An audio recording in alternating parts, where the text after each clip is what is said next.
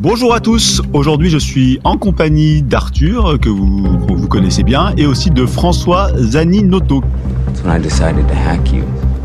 Whoever's in control of the exit nodes is also in control of the traffic, which makes me qui est PDG de Marme Lab, et je le dis correctement, et qui est aussi fondateur de nombreux projets open source renommés, tels que React Admin ou encore Greenframe. Bonjour François. Bonjour à tous les deux. On se retrouve aujourd'hui tous les deux pour parler d'un sujet d'actu, l'empreinte carbone des développements et plus particulièrement comment est-ce qu'on peut faire pour les mesurer et les réduire? Alors c'est un sujet assez compliqué. On a déjà évoqué au micro de ce podcast plusieurs fois des pistes, mais aujourd'hui on a quelqu'un qui maîtrise parfaitement le sujet et qui va vous permettre de, de grandir là-dedans. Alors avant de rentrer dans le vif du sujet, François, j'aimerais bien qu'on fasse un petit saut dans le passé. Est-ce que tu peux nous raconter, si tu t'en souviens, ton premier projet informatique? Alors, je sais pas si on peut parler d'un projet informatique, mais quand j'avais 13 ans, euh, j'avais euh, j'avais un, Amstrad CPC 6128, ce qui pour les auditeurs les plus anciens permettront de situer à peu près mon âge. Et donc j'avais développé en basique un, programme qui permettait de dessiner des montagnes en trois dimensions euh, avec de, de, la couleur, avec il y avait même de de la neige, il y avait même des, des fleuves qui coulaient et tout, c'était fabuleux, j'avais passé beaucoup de temps. Et pour faire euh, une image, eh ben, il fallait euh, une heure et demie. Euh, c'est voilà, une image qu'on fait aujourd'hui en un seizième de seconde avec euh, une résolution bien meilleure. Donc j'ai choisi de pas faire carrière dans le dessin sur ordinateur parce que c'était quand même pas très efficace par rapport à ce qu'on fait aujourd'hui. Mais me voilà aujourd'hui quand même dans ce domaine et, et j'ai fait depuis quelques autres projets IT, mais j'ai abandonné le basique. je sais pas si c'est encore très utilisé le basique pour le coup, on en croise vraiment euh, vraiment plus jamais. euh, Est-ce que tu peux te, te, présenter en quelques mots un petit peu ton job, tes passions et puis euh, un petit peu pourquoi t'en es arrivé là, ton parcours? Alors moi j'ai 49 ans, je suis euh, dirigeant d'une entreprise qui s'appelle donc Marmelab que j'ai créée il y a 10 ans, qui est une petite agence web d'une vingtaine de personnes euh, localisées à Nancy dans l'est de la France. Et, euh, et notre notre passion c'est l'innovation, c'est le fait de, de, développer des applications à partir d'une idée et d'essayer de lever l'incertitude par l'expérimentation. Euh, moi, je suis un techos à la base, je suis un faiseur et j'ai recruté des gens comme moi pour euh, pour travailler là-dessus. Et, et, et, pour nous, la technologie est un moyen plus qu'une plus qu'une fin en soi. Et donc, on va utiliser tout un tas de briques qui se renouvellent d'ailleurs assez régulièrement pour développer euh, ces euh, ces, ces, applications pour nos clients. Et puis en termes de passion, ben, à part à part l'innovation, le fait de faire grandir des gens autour de moi parce que quand on est manager, ben, quelque part ça devient ça devient la mission d'une vie. Euh, je fais du piano, j'adore euh, la montagne et voilà, c'est déjà pas mal. Et tu es resté dans le domaine de l'informatique à 49 ans, ce qui est déjà euh, ce qui est déjà un exploit en soi quand on voit euh, la majorité des gens dans ce domaine? Ah, je sais pas si c'est un exploit parce qu'en fait, la grosse explosion euh, de, l'emploi et, de, et des carrières en informatique, elle est relativement récente. Euh, je pense qu'on se poserait cette question dans 10-20 ans, on verra ce qu'on deviendra. Euh, après, pour l'instant, il y a toujours besoin de personnes pour entretenir les programmes en COBOL que les banques ont écrits il y a, a 30-40 ans. Et je pense que dans 30-40 ans, il y aura encore besoin de gens pour développer, euh, pour maintenir les applications en Node.js, en JavaScript euh, qu'on développe en ce moment. Donc on verra bien. Moi, j'espère que ça sera, ça sera passé d'ici là. On sera retourné à des, à des technos un peu plus stables et fiables. Du basique. Euh, du basique. Du basique. euh, on va commencer à rentrer un petit peu dans, dans le vif du sujet. Est-ce que tu peux nous présenter un petit peu euh, Greenframe Alors dans, en, dans, dans les grandes lignes, et après on rentrera un peu en détail sur euh, sur ce que ça fait, un peu comment, qu'est-ce que qu'est-ce que ça peut apporter. Ouais, Greenframe, c'est un outil pour les développeurs qui les aide à mesurer, à réduire les émissions carbone du numérique, euh, du numérique qu'on fabrique. Euh, donc c'est vraiment un outil euh, à destination de ceux qui font le numérique, non seulement développeurs, mais aussi euh, les concepteurs, les graphistes, éventuellement les gens d'infrastructure. Parce que ces gens-là, euh, sans doute, euh, comme, comme nous, se sont posé la question, mais est-ce qu'on contribue pas par notre action à, aux émissions de gaz à effet de serre et de façon indirecte au, au réchauffement climatique? Et, et donc Greenframe est là pour répondre à cette question et au-delà de dire combien c'est émet, Greenframe permet d'outiller une démarche de réduction, euh, permet de, de, valider que des modifications dans le logiciel ont un impact positif ou négatif, permettent aussi ce qu'on appelle une assurance carbone. Ça veut dire que euh, GreenFrame, on le met euh, dans son intégration continue, on l'oublie, et puis le jour où euh, les émissions carbone dépassent un seuil prédéterminé, paf, ça sonne, et ben là, il n'y a pas, on a pas à tergiverser. Il faut réduire les émissions pour pour avancer. D'accord, donc ça, ça c'est le périmètre de GreenFrame. Donc c'est un projet open source, c'est ça que que tu as lancé à côté de, de ton activité principale de Marmelab. Alors voilà, l'activité principale de Marmelab, c'est euh, du service. Euh, c'est 75% euh, de notre chiffre d'affaires. C'est donc vendre des, des, sprints, des itérations agiles à, à, à, nos clients. Et puis, on s'est diversifié il y a deux ans et demi dans un business model de d'éditeur de solutions pour les développeurs et on en édite deux à date. La première s'appelle React Admin. C'est un framework open source qui permet de développer plus rapidement des applications B2B, des admins, etc. Euh, qui est euh, aujourd'hui financé par euh, des abonnements sur une, une, version entreprise. Donc on est, on a trouvé la martingale pour faire de l'entreprise, pour faire de l'open source et être payé pour ça. Donc je suis vraiment content. Et le deuxième projet s'appelle donc GreenFrame et on l'a développé à la base pour nos propres besoins. On voulait savoir combien on émettait quand on faisait le logiciel. Et puis on s'est rendu compte qu'on n'était pas les seuls qui avaient ce besoin-là. Et donc on en a fait à la fois un projet open source, le collecteur, le modèle, le, le, le, calculateur mmh. sont euh, sont open source, et puis un service en SaaS qui s'appelle greenframe.io, qui, euh, on l'espère, pourra nous permettre de rentabiliser l'investissement qu'on a mis dans cette, dans cette aventure. parce que j'imagine que c'est conséquent. Euh, moi, je vais faire une petite aparté parce que je pense que on a, en tout cas, la population des développeurs au sens large. Je mets tout le monde du développement dans le, dans le même panier, c'est-à-dire les concepteurs, les développeurs et compagnie. C'est peut-être la population qui est la moins érudite sur ce sujet. C'est-à-dire que aujourd'hui, tout ce qui est, euh, j'ai envie de dire, euh, éco-conception, tout ce qui est euh, réduction de l'empreinte carbone, bah c'est c'est beaucoup traité par les data centers et compagnie parce que eux ils font le job au maximum. Et moi j'avais des gens de chez Schneider que j'ai interviewé, ils sont déjà au, mieux de ce qu'ils peuvent faire. Et puis de l'autre côté il y a les utilisateurs, mais au, final ceux qui sont vraiment responsables de ce qui se passe, ce sont les développeurs. Et ça pour le coup ils sont pas, enfin nous on le voit bien, hein, c'est pas une population qui est vraiment très très habituée à manipuler le concept. Donc moi, je suis très très content de t'avoir au micro parce que je pense qu'on va pouvoir euh, vraiment expliquer un petit peu en détail qu'est-ce qui est possible de faire et déjà qu'est-ce qu'on mesure. Et du coup, on va rentrer dans ma première question, c'est qu'est-ce que l'empreinte carbone? Euh, Est-ce que tu peux nous la définir pour quelqu'un qui aurait jamais entendu le sujet et qu'est-ce que l'empreinte carbone dans le monde du développement? Alors, c'est un, je vais commencer par dire que c'est un sujet compliqué. C'est un sujet compliqué parce que si on veut euh, répondre correctement, il faut faire appel à la norme ISO 14040 ou ISO 14044 ou alors euh, à euh, l'analyse de cycle de vie ou alors à la méthode bilan carbone qui sont des méthodes normalisées pour pour estimer les émissions de gaz à effet de serre et autres impacts environnementaux liés à un process, un produit. Bref, c'est compliqué. si je résume, euh, chaque euh, métier, chaque euh, geste peut avoir un impact environnemental.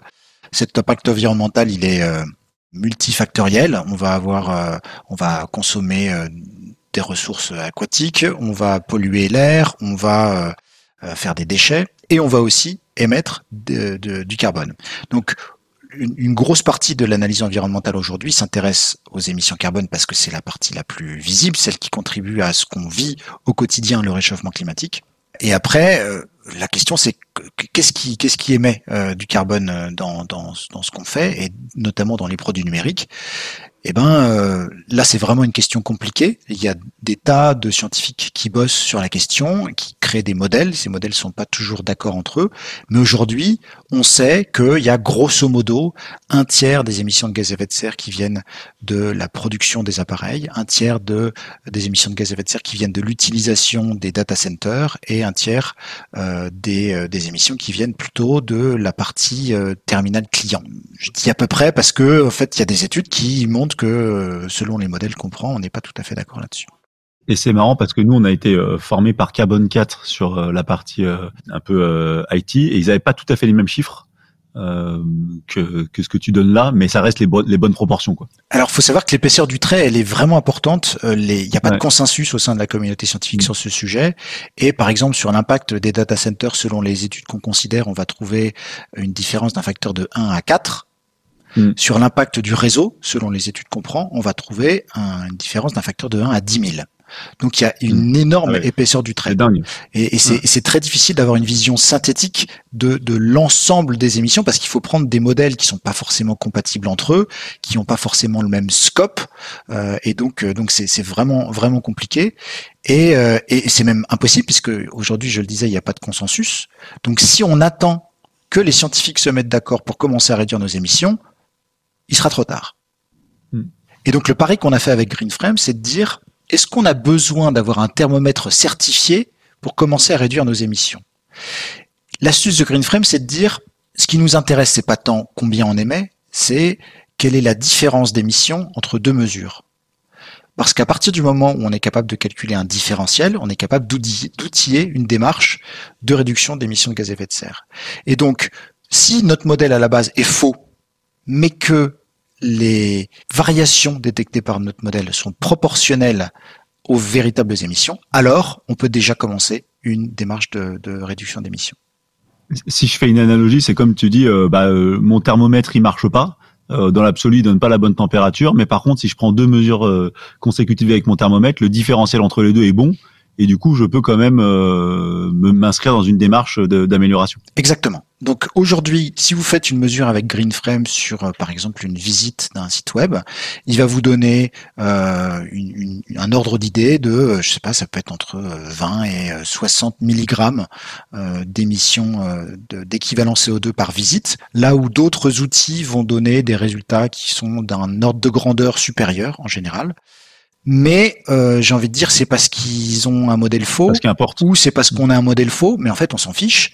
Ce qui est important, c'est surtout si je fais une première mesure sur un site web, ensuite je fais une modification du code de site web et je fais une deuxième mesure et je me rends compte qu'il y a eu 5% de baisse entre les deux mesures sur notre score carbone, ça veut dire qu'il y a eu 5% de baisse pour de vrai sur les émissions carbone. Et ça, ça suffit parce qu'en fait, à la- quand des gens viennent nous voir en nous disant combien même mon site, je leur dis vous vous posez pas la bonne question.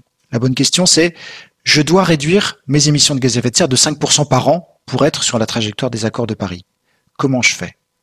Greenframe répond à cette question-là. Greenframe donne un outil qui mesure ce différentiel et qui permet de valider qu'on est sur la bonne trajectoire. D'accord. Donc, ce que je comprends, c'est que vous avez développé donc un algo un peu custo pour mesurer. Euh, et donc vous avez une recette euh, interne de calcul, qui est open source, hein, mais je veux dire qui permet de calculer ça en fonction de quoi de, c'est quoi? C'est des sondes qu'on met dans les applications, c'est des sondes qu'on met sur les serveurs? Comment ça fonctionne? Alors en fait, l'idée de base, c'était de se dire, on veut mesurer l'empreinte d'un système numérique, parce que comme je le disais, il y a beaucoup d'émetteurs dans le cas d'un- d'une application web. Il y a la partie serveur, la partie réseau, la partie client. euh, il y a des CDN, il y a, euh, il y a aussi euh, la partie matérielle. Comment est-ce qu'on mesure tout ça? Donc on, on- s'est dit, on va reproduire l'ensemble du système numérique qui exécute un scénario d'utilisation dans un environnement contrôlé, conteneurisé, donc avec Docker, et on va utiliser des API de Docker pour mesurer des métriques système, nanosecondes d'exécution CPU, mémoire, IO disque, IO réseau, sur l'ensemble de ces composants. Et ensuite, à partir d'un modèle synthétique des émissions, on va transformer ces métriques système en une métrique énergétique qui sont des watt-heures et ensuite convertir ça euh, grâce au, au poids de l'énergie en émissions de gaz à effet de serre. C'était une idée assez simple. On s'est dit, ben, notre métier c'est de faire de l'innovation, donc euh, ben, on va le faire. On s'est lancé là-dedans et, euh, et en fait c'était très compliqué euh, d'habitude. Mais euh, le- l'erreur classique des ingénieurs c'est de se dire que c'est de se dire que les choses sont simples avant d'avoir mis le nez dedans. Euh, nous on a fait appel euh, à, au Lauria qui est un laboratoire d'informatique conjoint entre le CNRS et l'INRIA pour créer ce modèle scientifique, ce modèle synthétique des émissions. Ça leur a pris six mois pour choisir les bonnes études, pour valider qu'elles étaient Mm. compatibles entre elles, pour euh, voilà tout ça. Euh, il nous a fallu encore un an, un an et demi pour euh, pour faire l'ingénierie autour, pour collecter le signal, pour euh, pour réduire le bruit, pour essayer d'avoir une précision importante. Cette question de la précision elle est cœur parce que si entre deux mesures vous avez Ouais. un score qui varie de 20%, eh ben vous confiance. détecterez rien En dessous de en dessous de 20%. Et donc nous on est il nous a fallu pas mal de temps pour arriver à un- une précision de l'ordre du pourcentage. Euh, et, euh, et une fois qu'on a eu ça, ben on l'a appliqué sur euh, sur des premiers euh, sur des projets internes et puis sur des projets des clients et ça a commencé à donner des à donner des résultats. Euh, et donc euh, bah, tu, tu en parlais le, le modèle, le collecteur, euh, tout ça est open source. Les gens peuvent soulever le capot et voir comment ça fonctionne. Euh, ils peuvent l'utiliser aussi et, euh, et s'ils veulent avoir euh, ben, un suivi dans le temps, une gestion des droits d'utilisation, l'intégration dans dans leur, leur usine logicielle, et eh ben ils peuvent sans installation utiliser le service greenframe.io. Donc, donc, ce que tu dis, pour être sûr d'avoir bien compris, c'est que globalement, vous, vous ne captez pas les choses euh, au, à l'exécution de l'application au sens euh, une fois qu'elle est en prod et compagnie. C'est dans la phase d'intégration que vous jouez des scénarios sur un environnement maîtrisé, et c'est sur cet environnement maîtrisé que vous faites des mesures sur les différents Docker pour avoir une vision d'ensemble. c'est ça le, le fonctionnement général. Exactement. Et c'est pour une bonne raison, c'est parce qu'en fait, c'est pas possible de mesurer en production. Comme euh, une partie euh, importante, mettons entre 30 et 50% des émissions provient de la consommation des, euh, du réseau et des terminaux utilisateurs. Si on veut mesurer ça en production, il faudrait mettre sur tous les smartphones ou sur tous mm. les laptops un agent avec les droits administrateurs qui collecterait au niveau système des, informations sur voilà donc aujourd'hui, on a déjà du mal à faire accepter des cookies. Je vois mal comment on va faire accepter aux gens euh, un mouchard qui va qui va regarder en ouais, permanence. Euh, solution, c'est donc c'est juste c'est pas possible en production. Après, il y a beaucoup de solutions qui se basent sur euh, des bouts de JavaScript, mais qui font ce qu'ils font quoi. C'est-à-dire pas grand chose, ils peuvent pas mesurer grand chose quoi. Alors, il y a des solutions qui mesurent des métriques euh, effectivement des métriques navigateurs, nombre d'éléments dans le mmh. DOM, euh, euh, nombre d'images, nombre de, de, requêtes HTTP, etc. Le problème, c'est qu'il n'y a pas d'études aujourd'hui scientifiques qui montrent une corrélation entre ces métriques mmh. et les émissions de gaz à effet de serre. Nous, on a cherché, hein, on a cherché parce que ce serait tellement plus simple de se baser sur des métriques navigateurs, mais aujourd'hui, c'est pas c'est pas prouvé. Et on a voulu vraiment revenir aux bases, revenir à la science, en se disant qu'est-ce qui fonctionne. Et les les, les, les études qu'on a trouvées corrèlent les émissions de gaz à effet de serre avec la consommation d'énergie, avec éventuellement l'activité le, du CPU, avec euh, les IO réseau, etc., mais pas avec euh, le nombre d'éléments dans le. Ouais, puis quelque part, c'est une, une notion beaucoup plus pure d'aller chercher euh, le temps de CPU, le temps d'IO ou le temps réseau que de baser sur un navigateur qui lui-même interprète un tas de choses là-dessus. Quoi. Bah, c'est une, une, notion plus pure, puis surtout plus globale. Elle a l'avantage de mm. fonctionner avec tous les langages de programmation. Nous, on, en gros, mm. on est vraiment, on exécute comme des machines virtuelles et puis on regarde ce qu'elles consomment. Euh, on n'est pas à outiller euh, euh, ou à analyser le code pour dire ce code-là, il est bon, ce code-là, il est pas bon. Nous, ce qu'on ce qu'on voit, c'est la consommation d'énergie en direct. Et du coup, ça, s'adapte à n'importe quel type d'application parce que moi, souvent, la critique que je fais avec tous ces outils euh, qui existent pour mesurer euh, l'impact carbone ou CO2, c'est que ça utilise par exemple une page web ou compagnie, mais ça mesure pas du tout en fait le système d'information dans son ensemble, qui est souvent composé d'une dizaine de briques et compagnie. Là, on peut vraiment rejouer un scénario sur euh, une dizaine de briques différentes qui sont toutes les composantes du système d'information. Exactement, c'est fait effectivement pour avoir une vision à 360. Donc pour te donner une idée, euh, il y a euh, euh, bah, Le Monde, l'éditeur du site lemonde.fr qui est venu nous voir en nous disant ben est-ce que vous pouvez mesurer et réduire les émissions d'une visite sur la page d'accueil du site lemonde.fr de 30%. Mm.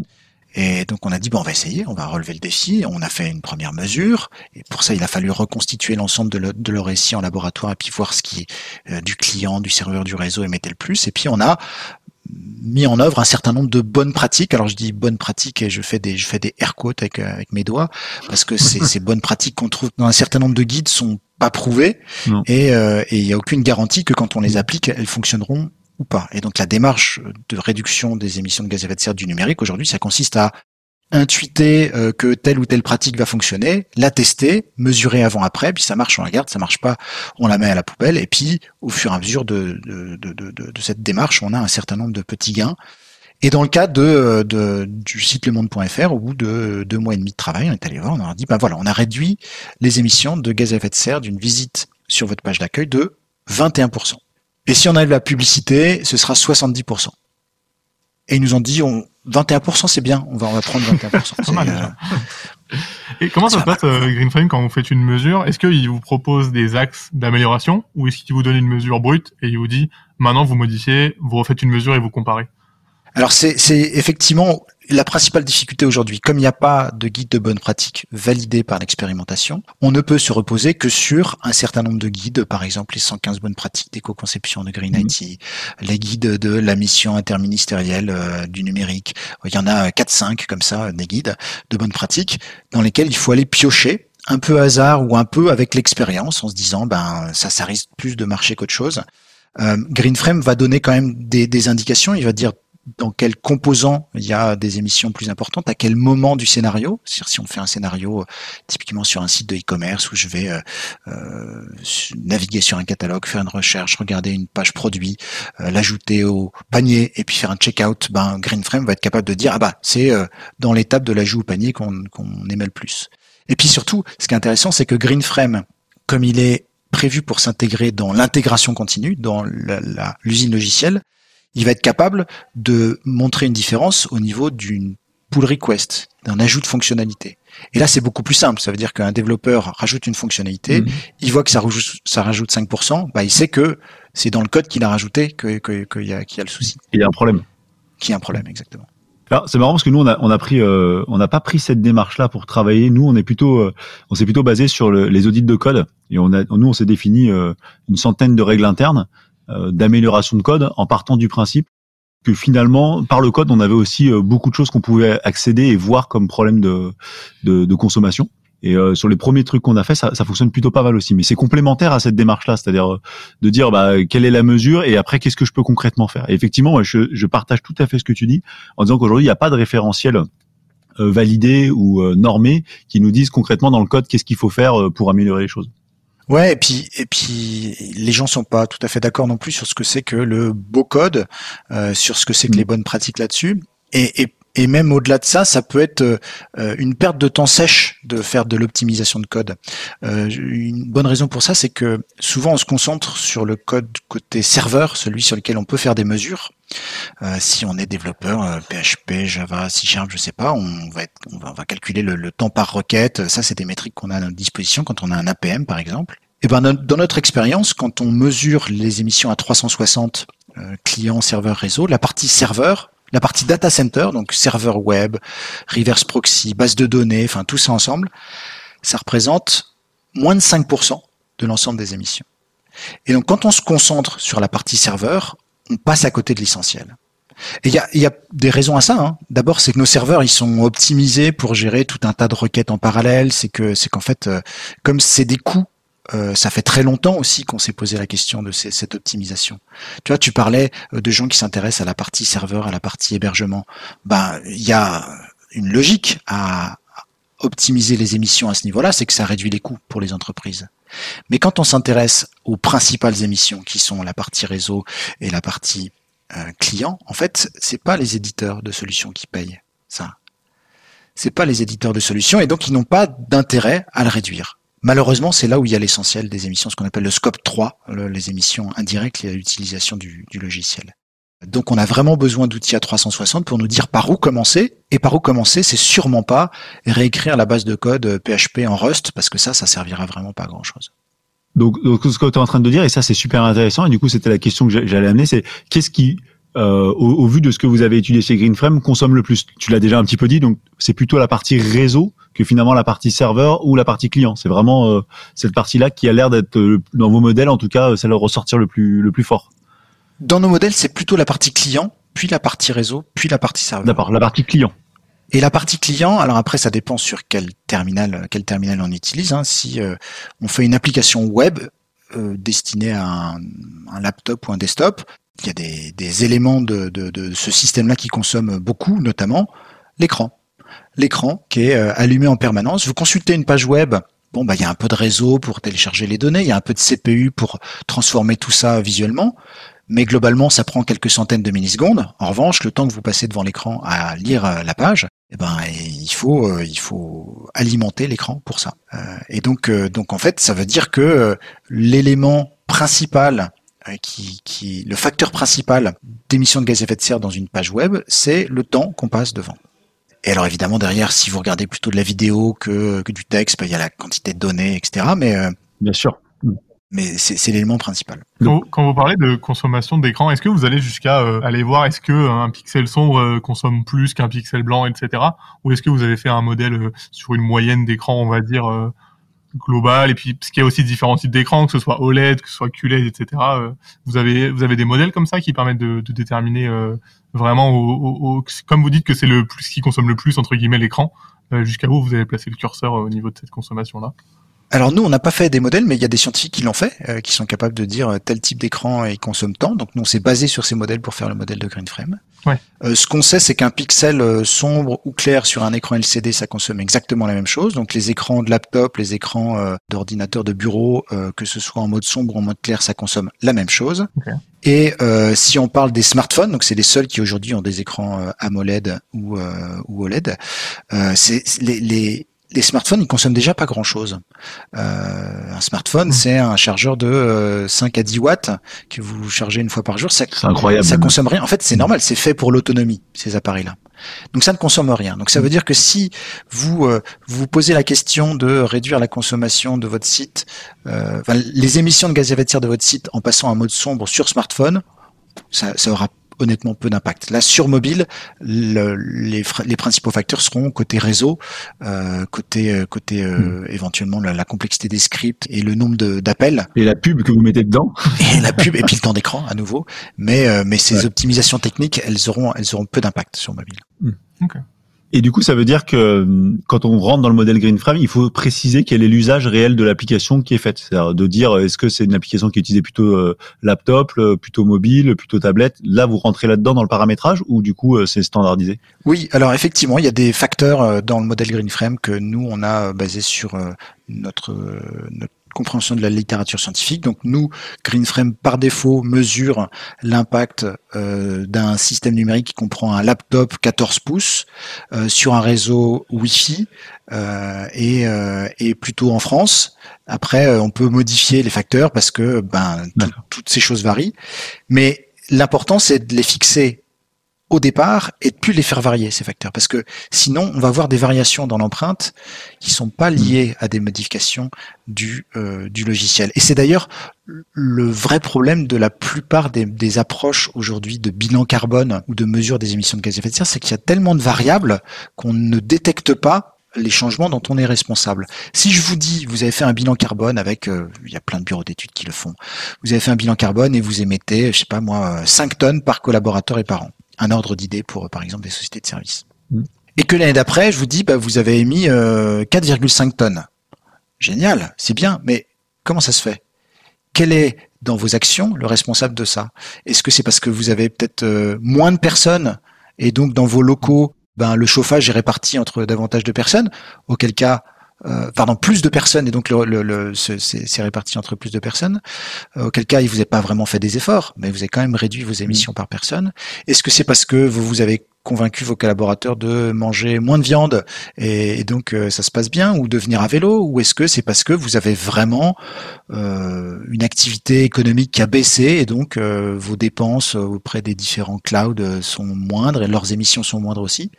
C'est assez difficile. Donc GreenFrame a une approche assez euh, euh, assez simple vis-à-vis de ça, c'est qu'on fixe tous les paramètres dont ne sont pas responsables l'équipe qui fabrique le logiciel. On fixe le coût de l'électricité, on fixe le, le trafic, d'accord? On mesure pas le- l'empreinte de l'ensemble de l'utilisation du site, on mesure l'empreinte d'une exécution d'un scénario. Et donc, si le scénario est exécuté 50 000 fois ou euh, 5 millions de fois, ça changera pas le score de GreenFrame. Euh, on va mesurer euh, sur euh, voilà un banc, un banc de test qui est étalonné une bonne fois pour toutes et on n'en change plus. Et comme ça, de mois en mois, s'il y a des changements, on sait que les seuls responsables, c'est l'équipe qui fabrique. Mais du coup, euh, et, et- et- et on touche à ce que tu as dit euh, tout à l'heure. Moi, je voudrais faire un parallèle. C'est en gros, grosso modo, si on veut être crédible dans la réduction euh, de l'empreinte carbone, il faut quelque part réduire le temps d'usage des applications ou réduire le temps d'écran ou réduire ça. Et, et du coup, ça, dès qu'on touche à ça, moi en tout cas, dès que j'en parle à des clients, eh ben, on bascule dans quelque chose d'autre. C'est-à-dire, ils sont ok pour faire de l'optimisation, ils sont ok pour faire euh, de l'efficience de code et compagnie, mais dès qu'on va toucher à de la fonctionnalité et ou de la sobriété au sens large, euh, là, il y a plus personne. Qu'est-ce que c'est quoi ton avis sur ce sujet-là chez GreenFrame? Est-ce que vous avez déjà eu ce, cas-là? Ben, évidemment, on l'a, à chaque fois. Ça veut dire que quand euh, je vous parle du cas du monde où on leur dit si vous voulez vraiment réduire vos émissions de gaz à effet de serre, faut enlever la pub, ben on rentre en conflit avec le modèle économique. Et ça arrive très vite, très vite. Très très vite. Très vite. Euh, et euh, c'est euh, un problème. euh, en fait, on y arrivera par la réglementation, une prise de conscience collective, et puis le fait de, de se, se- se rendre compte que on a monté tout un tas de modèles économiques où plus on s'enrichit, plus on émet de carbone. Ouais. Et ces modèles-là, ils sont à proscrire parce que euh, si euh, notre, notre modèle c'est de s'enrichir toujours davantage, ben, ça veut dire qu'on va émettre toujours davantage. Après, il y a des alternatives. Euh, ça veut dire que aujourd'hui, il y a beaucoup d'entreprises qui utilisent des métriques d'utilisation basées sur le temps d'utilisation. Par exemple, Netflix va essayer de maximiser le temps passé devant euh, devant euh, devant le temps- devant l'écran. Alors que est-ce que c'est vraiment ça qui définit leur chiffre d'affaires? Ben probablement que pas seulement. Enfin, je me dis que Netflix, ce qui est important, c'est le taux de désabonnement ou le taux de réussir à convaincre d'autres gens de s'abonner. Donc ça, ça c'est ça c'est les métriques vraiment importantes de leur métier. Pourtant, ce qu'ils cherchent à maximiser, c'est le temps d'écran. Et le temps d'écran, pour le coup, il est directement proportionnel aux émissions de gaz à effet de serre. Donc ça veut dire que les entreprises, il faut qu'elles elles se se focalisent sur la bonne métrique. Et j'ai envie de dire que le temps d'écran, le temps d'utilisation, ça doit être une métrique négative. Ça doit être une métrique qu'il faut essayer de baisser à tout prix parce que elle va dans le mauvais sens euh, au niveau de- des émissions de gaz à effet de serre. On rencontre nous plein de clients qui nous posent ces questions-là. Et en fait, là, une, une partie de la réponse qu'on leur donne, c'est il faut, on, on peut pas juste dire que la sobriété numérique c'est un problème des développeurs. On peut pas juste dire voilà, j'ai conçu une application, maintenant optimisez-la moi. Les développeurs, ils pourront au mieux euh, enlever 10-20% des émissions.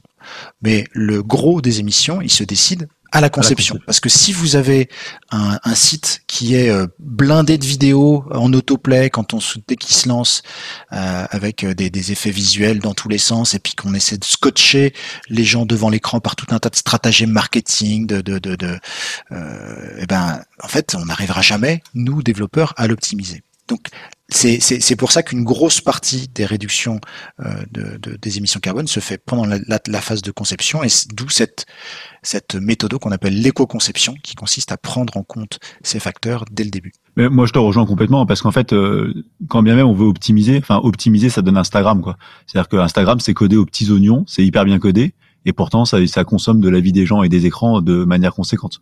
Donc, euh, dans des PME ou dans des boîtes françaises ou dans des boîtes qui veulent développer, vous aurez pas le niveau d'optimisation d'Instagram, euh, et pourtant, vous pouvez faire des choses euh, justement en travaillant sur le véritable axe qui est la sobriété, quoi.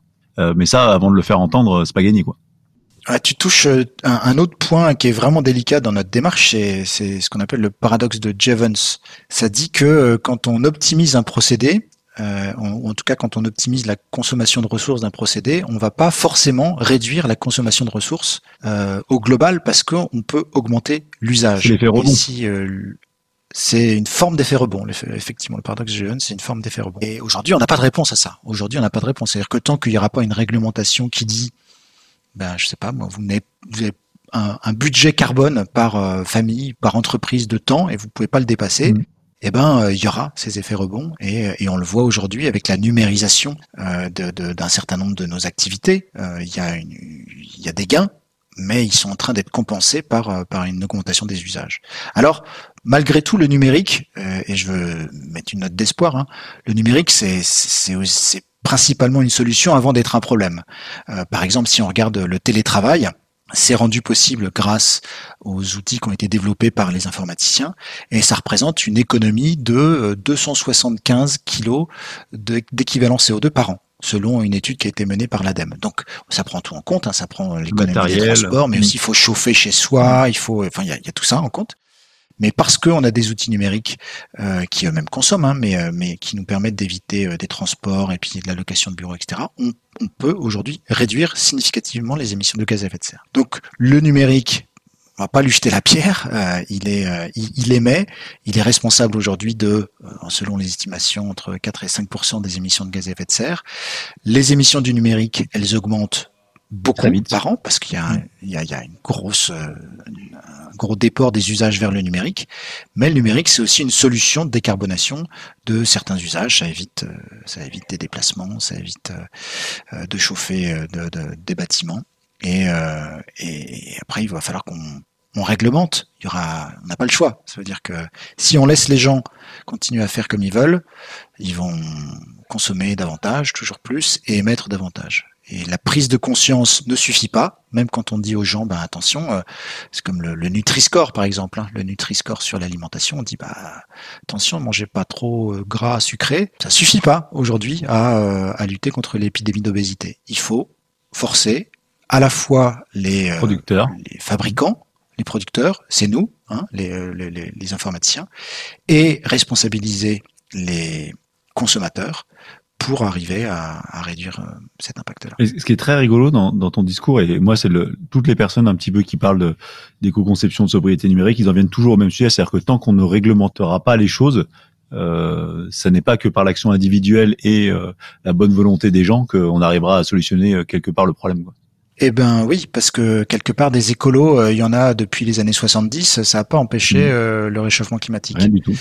Euh, c'est pas, euh, c'est pas. En plus, on a tendance à, à culpabiliser les gens en leur disant, mais attendez, euh, Mm.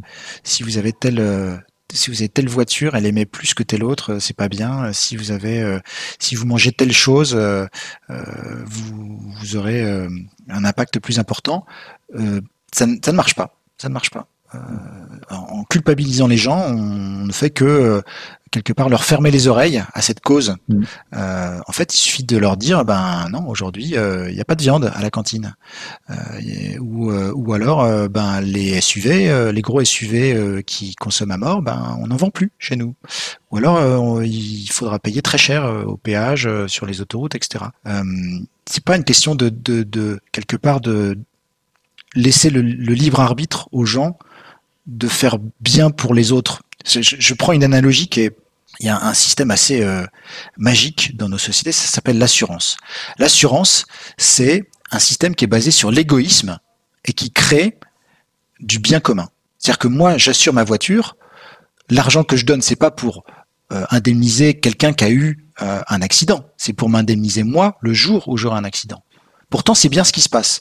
Mon argent, il sert à indemniser ceux qui ont des accidents. Et c'est l'argent des autres qui servira à indemniser, mes propres accidents. Donc c'est un système qui est basé sur l'égoïsme, mais qui crée euh, un, bien commun. Et ben je pense que on a d'autres façons de, mettre en jeu ces principes-là qui vont nous amener vers davantage de sobriété, davantage de partage. Alors là, on parle plus technique, hein, on parle on parle vraiment de comment est-ce qu'on modèle notre société, comment est-ce qu'on arrive à, à tourner la page de ce, ce plus gros défi de notre génération qui est celui du réchauffement climatique. Effectivement, c'est pas que des mesures techniques qui vont y arriver, qui vont suffire. Il faudra des mesures de société, des mesures politiques, Ouais, le, de la réglementation. le technosolutionnisme, ça a ses limites, quoi. On peut pas faire, euh, on peut pas tout faire euh, par la techno en espérant qu'elle nous sauve euh, de nous-mêmes. Euh, je vois que le temps défile. Euh, on va essayer de- d'approcher d'une conclusion. Moi, j'aurais une petite question, c'est Greenframe. euh, Est-ce que ça s'adresse à tout type de société Euh, Est-ce qu'il faut être un expert de la technologie Est-ce qu'il faut être le super expert du DevOps pour arriver à mettre en place dans sa dans sa chaîne GitLab euh, CI/CD euh, les choses Ou est-ce que c'est c'est faisable à n'importe quel type de boîte Et est-ce que est-ce que et par où tu recommandes de démarrer? Alors aujourd'hui, l'installation de Greenframe, elle est très simple. Euh, on peut euh, demander à Greenframe de faire l'analyse sur ses serveurs euh, de la partie navigateur. C'est-à-dire qu'on peut juste donner une URL et Greenframe va exécuter un navigateur dans, dans- sur nos machines et puis mesurer l'impact de ce- de- D'accord. de- d'une visite sur cette page-là. Ça, c'est le niveau 1. Niveau 1.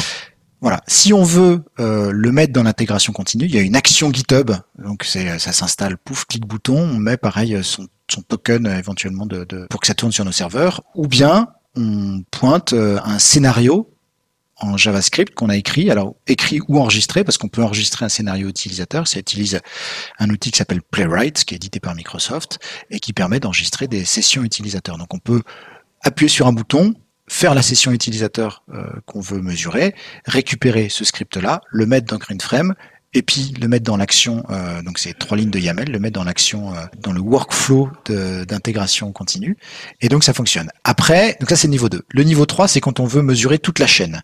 Mesurer toute la chaîne, c'est mettre aussi les composants serveurs. Et là, c'est là où ça devient un petit peu plus compliqué. Soit on a déjà tout dockerisé et on est capable de lancer l'ensemble de l'infrastructure euh, sous Docker et dire à Greenframe voilà les containers Docker que je veux euh, monitorer. Soit bah, il faut le faire et là en général ça demande un- ça demande un peu de travail. Mais pour arriver à une première mesure, en général, il suffit de quelques minutes.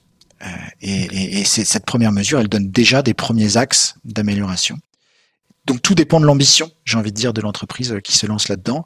ce qui est sûr, c'est qu'il y a des des quick wins pour parler startup euh, et que et que y a, y a c'est pas la peine de, de se lancer dans un, un, chantier euh, ou avec une équipe dédiée ou ce genre de choses pour commencer déjà à réduire ses émissions. On peut on peut le faire de façon assez simple. Euh, L'avantage aussi, c'est qu'une bonne partie des des recettes à mettre en place pour réduire ces émissions de gaz à effet de serre sont déjà connues, c'est celle de la web performance. Mmh. Euh, et, et, donc, euh, c'est des recettes qui sont déjà connues, notamment par les développeurs front. Donc, on peut, on peut se lancer là-dedans. C'est une raison de plus, d'ailleurs, de se lancer dans des chantiers de web performance. Donc, euh, voilà, j'ai envie de dire, c'est euh, à géométrie variable en fonction de la priorité stratégique qui est donnée par euh, le directeur technique à cette question. Eh ben du coup nous on a déjà testé un petit peu en interne donc on a déjà un, petit avis mais moi je recommande à tous ceux qui nous écoutent de se lancer dans l'aventure en tout cas de prendre ces sujets d'éco-conception euh, et de, sobriété au, sérieux, et en tout cas d'attaquer une démarche et pourquoi pas de s'outiller avec euh, avec Greenframe. Euh, on va avancer vers la conclusion. Du coup, est-ce que est-ce que tu as encore un rêve technologique ou un rêve de projet? Tu nous as dit tout à l'heure que tu avais 49 ans, que tu avais commencé en basique. Est-ce qu'il y a encore des choses qui te font rêver à l'heure actuelle? Alors au niveau technologique, j'ai de moins en moins de rêves parce que parce que j'ai l'impression de vivre un rêve éveillé, un rêve éveillé avec ce qui se passe aujourd'hui autour de autour de l'AI, autour de euh, quelque part de la, la, la, la vitesse hallucinante de, de, des progrès dans ce domaine. Je rêve que le le business model de l'open source sur lequel euh, nous on a beaucoup basé euh, se, se, développe encore davantage euh, et, et, et, notamment qu'on permette à tout le monde grâce à l'intelligence artificielle et à l'open source de devenir quelque part un développeur. Je rêve que n'importe qui puisse dire tiens, je voudrais combiner tel tel tel outil. Euh, Est-ce que tu peux faire ça, euh, GPT ou je sais pas quelle autre intelligence artificielle pour construire son propre son propre outillage pour euh, avoir ses données euh, chez elle et éviter euh, que quelque part on se fasse désintermédier par des grosses plateformes. Je pense que on, arrive à une démocratisation de notre métier, euh, l'informatique aujourd'hui absolument folle et qui peut-être va permettre euh, le doux rêve de ce qu'ont fondé le mouvement open source, euh, qui, est de, quelque part s'affranchir du contrôle de, des grandes des grandes sociétés. en tout cas, ce serait ce serait une bonne chose que ça arrive on peut, on peut toujours espérer. Malheureusement, moi, je suis, je suis, assez sceptique sur ce, sur, sur l'avenir proche, mais encore une fois, on sait jamais ce que l'avenir nous réserve. Euh, Est-ce que tu peux me donner la définition euh, avec tes propres mots? Alors, je vais choisir euh, volontairement le terme suivant. Qu'est-ce que pour toi un bon développeur? Bon, bah, il y a, y a, des bons, il y a des mauvais développeurs. Hein, Donc, euh, bon développeur, il voit, il voit un truc qui bouge, il tire. Non, euh, un bon ou un mauvais développeur, euh, je, je, pense que c'est une question de. Il y a, y a, d'abord une question de se mettre à la place de l'utilisateur. Euh, il y, a, y, a, tout un tas de développeurs pour qui ce qui est intéressant, c'est le code. moi, je pense que ce qui est important, c'est c'est le service qu'on rend à des utilisateurs, et donc ça, ça nécessite de se mettre à la place, voire mieux, de parler avec des utilisateurs. Alors tous les dispositifs projets permettent pas de le faire, mais nous on essaie de favoriser ceux qui mettent directement en contact les développeurs avec les utilisateurs parce qu'on change vraiment sa façon de développer dans ces dans ces cas-là. Euh, et, euh, et, le bon développeur, il sera aussi, euh, à mon sens, euh, toujours curieux de la façon dont font les autres. On a tendance assez rapidement dans ce métier à maîtriser une façon de faire les choses en se disant bah si ça marchait autant la faire tout le temps. Mais mais il y a tout un tas d'autres gens qui inventent des choses et moi je suis persuadé que, les autres sont toujours meilleurs que nous. Donc donc la curiosité elle est vraiment clé dans ce métier. Et eh ben à tous les développeurs qui nous écoutent, voilà, vous avez une définition de ce que vous devez faire.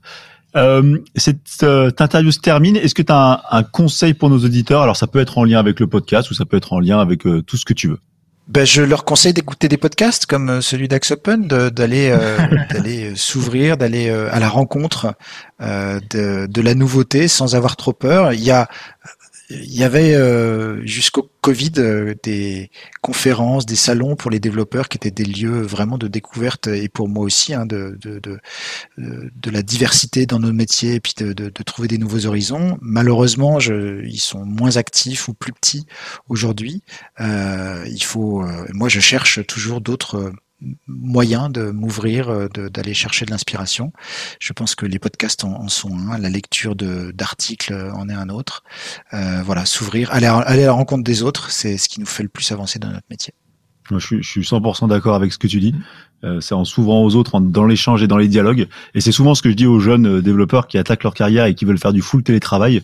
Je leur dis mais vous n'avez pas compris le comment vous allez comment vous allez apprendre dans la vie. C'est au contact des gens, en allant rencontrer des clients, des développeurs, tout un tas de gens que vous allez devenir meilleur sur votre propre métier.